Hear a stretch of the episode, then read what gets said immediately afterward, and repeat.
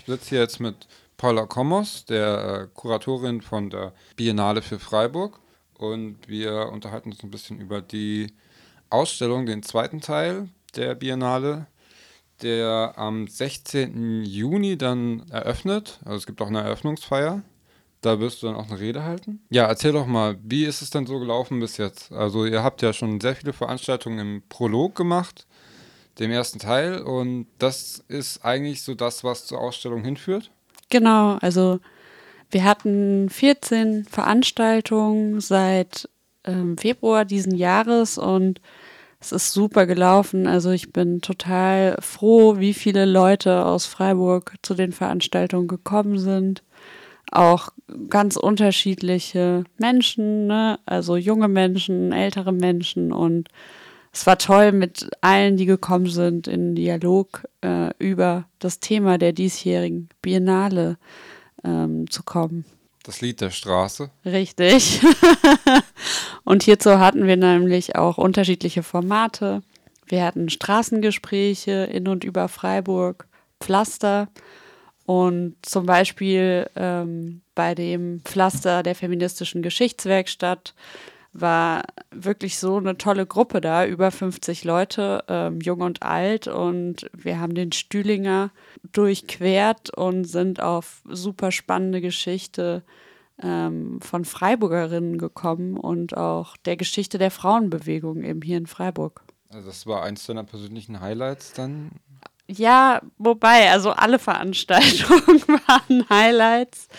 Es hat mich natürlich auch besonders gefreut, dass super viele Studierende gekommen sind zu der Filmreihe, die wir zusammen im AK veranstaltet haben. Und vor allem der letzte Film, Yade Kaki Hit the Road, von dem iranischen Filmemacher Pana Panahi. Ähm, ja, der war so, so toll. Also den kann ich wirklich auch nochmal allen Hörerinnen empfehlen, die den noch nicht gesehen haben. Ganz toller Film. Äh. Über Iran und die Straßen im Iran und was eine Reise eigentlich bedeuten kann und wie die sozusagen auch Ausdruck finden kann in landschaftlichen Filmaufnahmen.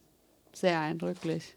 Ihr habt ja noch ein paar weitere mh, hm, Angebote jetzt, zum Beispiel diese Flugblattwerkstatt, die dann, also das geht ja dann vom 16. Juni bis zum 30. Juli. Richtig, das ist das die Ausstellungsdauer und wir haben jetzt sozusagen ne, die Formate, die schon angelaufen sind, schreiben sich jetzt über die Ausstellung auch fort. Also wir bieten noch zwei Pflaster an.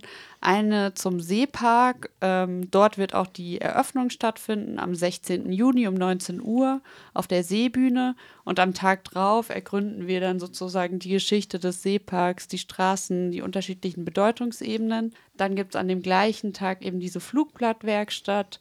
Das ist eine Kunstaktion für Kinder und Jugendliche im Stadtpark.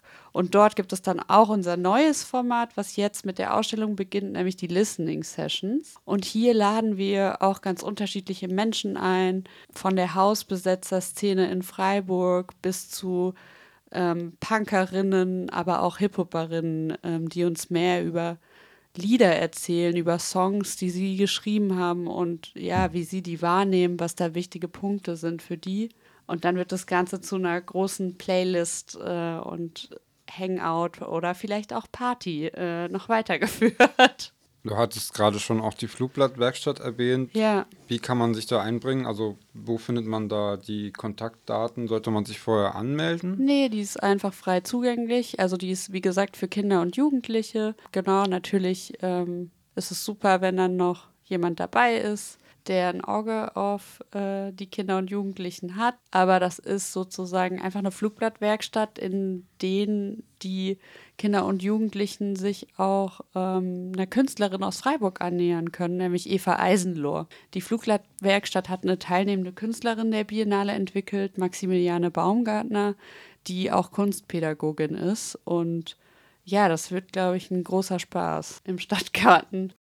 Was gibt es denn noch sonst für Programmpunkte, abgesehen von der Flugblattwerkstatt und äh, den Listening Sessions? Wir machen noch ein Symposium, das findet am 8. Juli statt im kommunalen Kino. Und ich freue mich sehr, ähm, dass da nochmal Speakerinnen, ähm, ja, Künstlerinnen, Kunstkritikerinnen, auch Architekturtheoretiker kommen, die das Thema, das Lied der Straße nochmal in ihren unterschiedlichen Bedeutungsebenen auffächern und dann nochmal Möglichkeiten geben, einfach da ein bisschen tiefer einzusteigen. Und ich glaube, das wird ein sehr schöner Samstag. Ja, und ich freue mich sehr darauf, auch nochmal mehr zu erfahren. Nach dieser Eröffnungsfeier der Vernissage ist ja dann auch noch eine Party im Funkeneck. Wer legt mhm. da auf? Gibt es da spezielle Musik? Genau, also was erstmal noch nach der Eröffnung ganz wichtig ist, dass es eine Performance geben wird im Seepark. Die gibt es auch nur an dem Eröffnungsabend. Also alle, die Interesse haben, kommt unbedingt vorbei. Im Seepark selbst werden wir auch vier neue Kunstwerke ausstellen. Also es ist der perfekte Abend, um sich sozusagen auf den Seepark einzulassen, den zu ergründen. Und im der Bar am Funken legt DJ Tex und DJ Late auf. Und der eine DJ ist ein Künstler, der an der Ausstellung beteiligt ist, und die andere ist eine australische Künstlerin, die in Deutschland lebt und ähm, super Musik macht. Ihr habt ja im ganzen Allgemeinen sehr viele Künstler, die bei euch mitmachen oder mitgemacht haben, je nachdem. Und ähm, ich wollte fragen, wie viele Kunstwerke kann man so insgesamt ungefähr in der Ausstellung dann begutachten, bewundern und so weiter? Es sind so ähm, um die 35, würde ich behaupten, genau. Und darunter sind eben ne, Skulpturen, Videoarbeiten, Installationen, konzeptuelle Arbeiten und auch Filme, die im Museum für Neue Kunst zu sehen sind. Es gibt dann am Sonntag, am 18. um zwei, also zwei Tage nach der Eröffnung, auch eine, eine öffentliche Führung durch die Ausstellung mit dir. Was kann man da so circa so erwarten? Genau, also das wird eine Ausstellungsführung sein im Kunstverein Freiburg.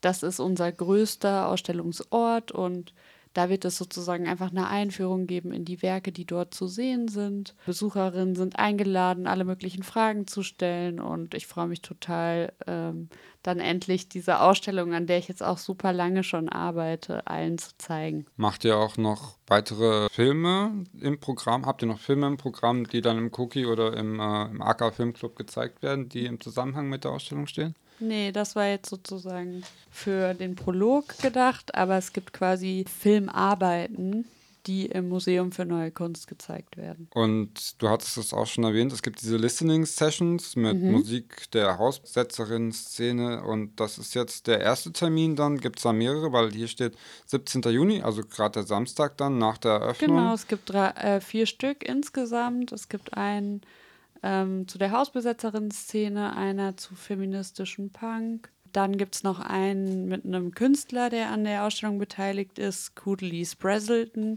der für sein Werk, was auch im Kunstverein zu sehen ist, mit einer Jazzmusikerin zusammengearbeitet hat.